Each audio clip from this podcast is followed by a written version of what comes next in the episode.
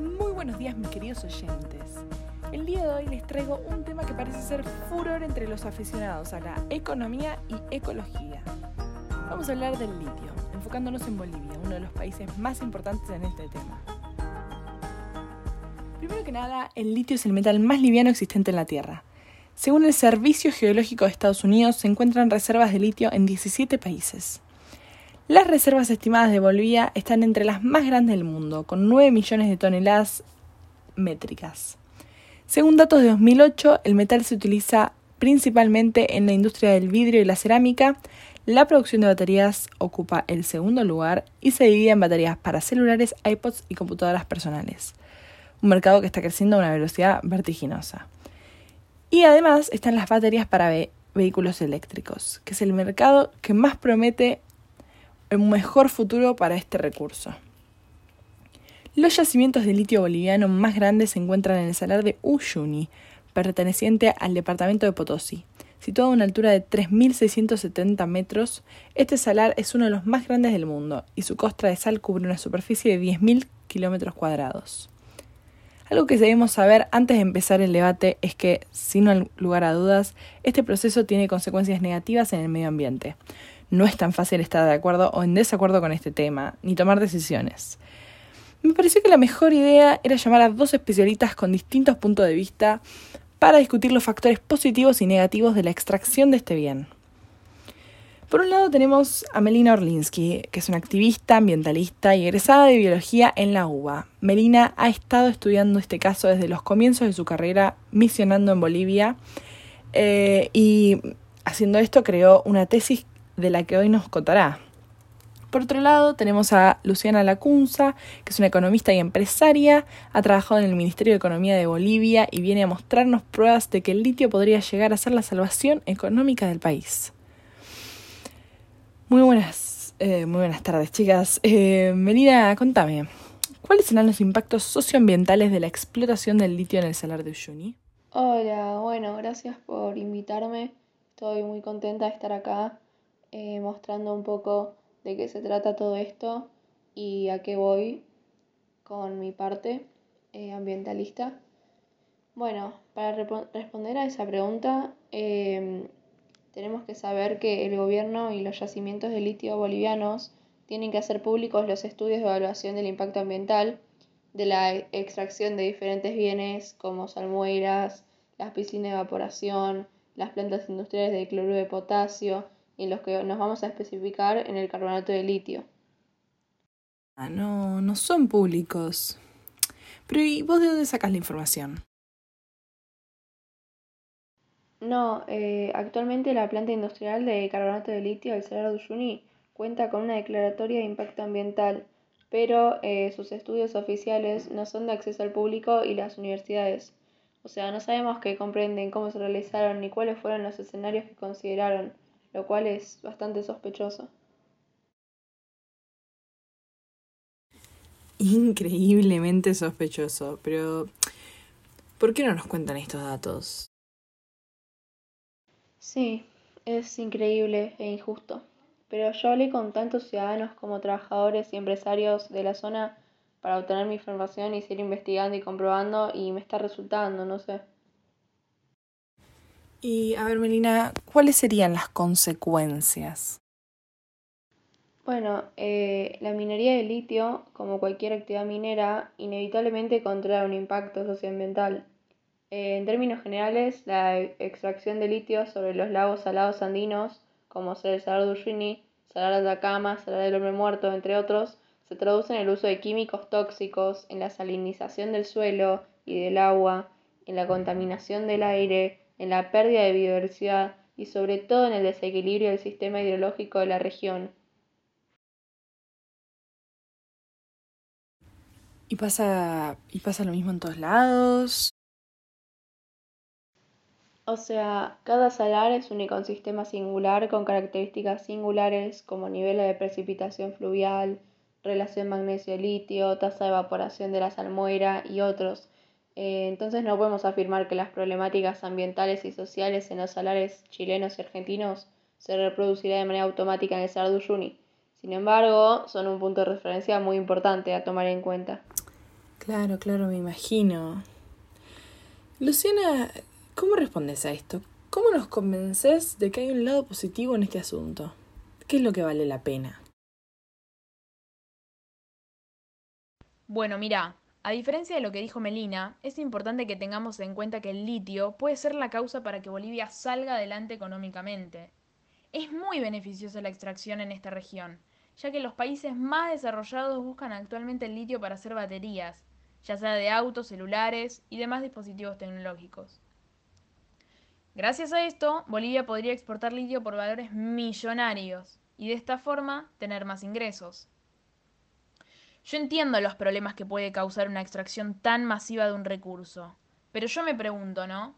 ¿Qué hacemos con la pobreza nacional? El negocio del litio podría ser considerado una salida.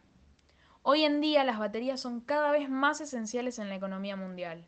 Y como mencioné antes, esto lo vemos en el uso de celulares, computadoras, entre otras tecnologías cotidianas. ¿Tenés esperanza eh, que esto afecte a la economía positivamente, pero ¿vale la pena? Sinceramente pienso que sí.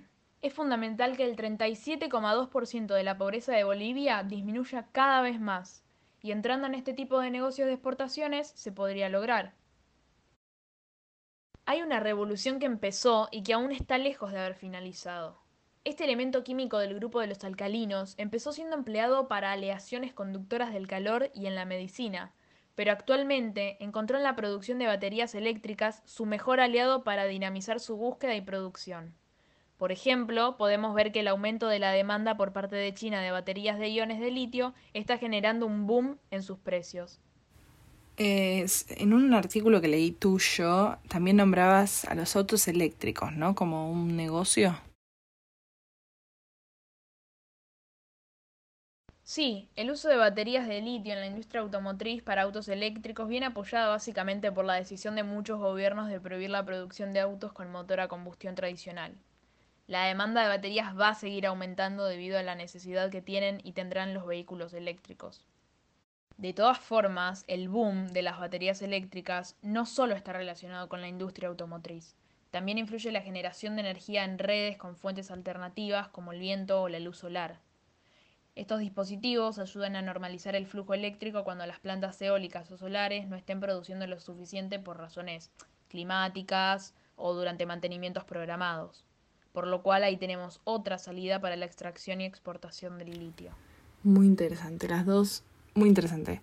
Eh, la verdad, muchas gracias por venir. Eh, bueno, para continuar un poco con el tema y de Bolivia más que nada, me pareció que estaba bueno traer una invitada especial en este tema más. Bueno, otro, tema, ¿no? otro enfoque. Es una historiadora, se podría decir. Bienvenida, eh, Naomi Melamed.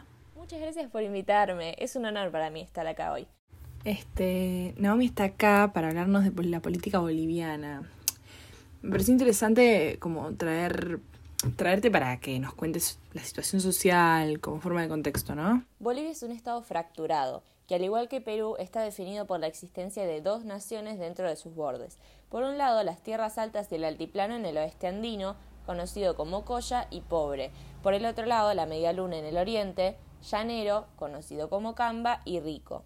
El oeste coincide con los departamentos de Cochabamba, Potosí, Oruro y La Paz y sus poblaciones de mayoría indígena, grupo que llega a componer el 37% de la población nacional pertenecientes principalmente a las etnias aymara y quechua, superando el millón de hablantes de la lengua aymara, la población indígena llega a rozar el 70% de la población en Potosí. Aunque la región cuenta con el peso del poder político y financiero de La Paz, este es considerablemente menor al poder económico de la llamada Media Luna.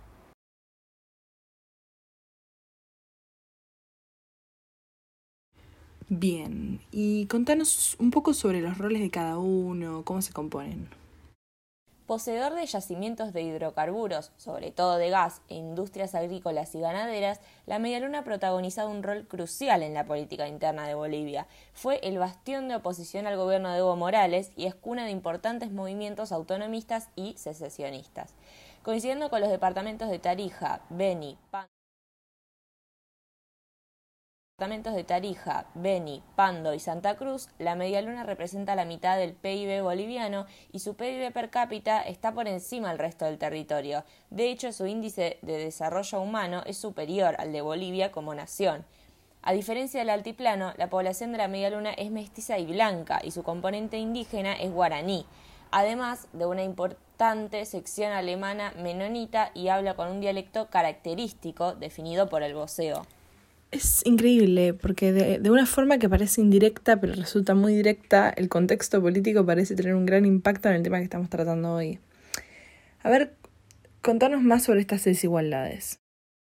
Aunque el conflicto boliviano no se rige por líneas estrictamente étnicas o regionalistas, mucho menos de clase, como demuestra el paro cívico en la ciudad andina de Potosí, más duradero que el organizado en el corazón opositor de Santa Cruz, encabezado por el líder indígena Marco Pumari, la presidencia de Morales, al igual que su colapso, ha estado enmarcada en el resurgimiento de la identidad indígena y la lucha oriental por la autonomía. Una vez superada la crisis, el gobierno de Morales fomentó la migración campesina de origen indígena, quechua y aymara del altiplano hacia la media luna. Según Solis, esta medida ha hecho que sea mucho más difícil construir un proyecto político secesionista sin negociar con esta numerosa población indígena, campesina, migrante y con sus fortalecidos sindicatos.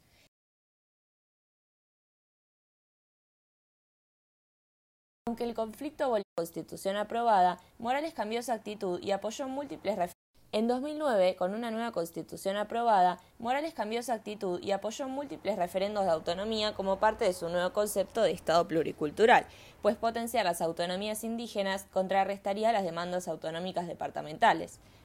Así, descentralizando el Estado, se le concedió diferentes niveles de autonomía política y económica a los departamentos, regiones subdepartamentales autodefinidas, municipalidades y comunidades indígenas. De todos modos, según Solis, el gobierno de Morales fue profundamente centralista y mantuvo el control de los recursos estratégicos naturales e hidrocarburíferos. ¿Y cómo, cómo continuó todo esto? Con el Estado pluricultural también vino la aprobación de la huipala, la bandera cuadricular y de siete colores de los indígenas Aymara y posteriormente de las 36 comunidades indígenas reconocidas por la institución del 2009 como símbolo nacional junto a la bandera tradicional tricolor de Bolivia adoptada en 1851.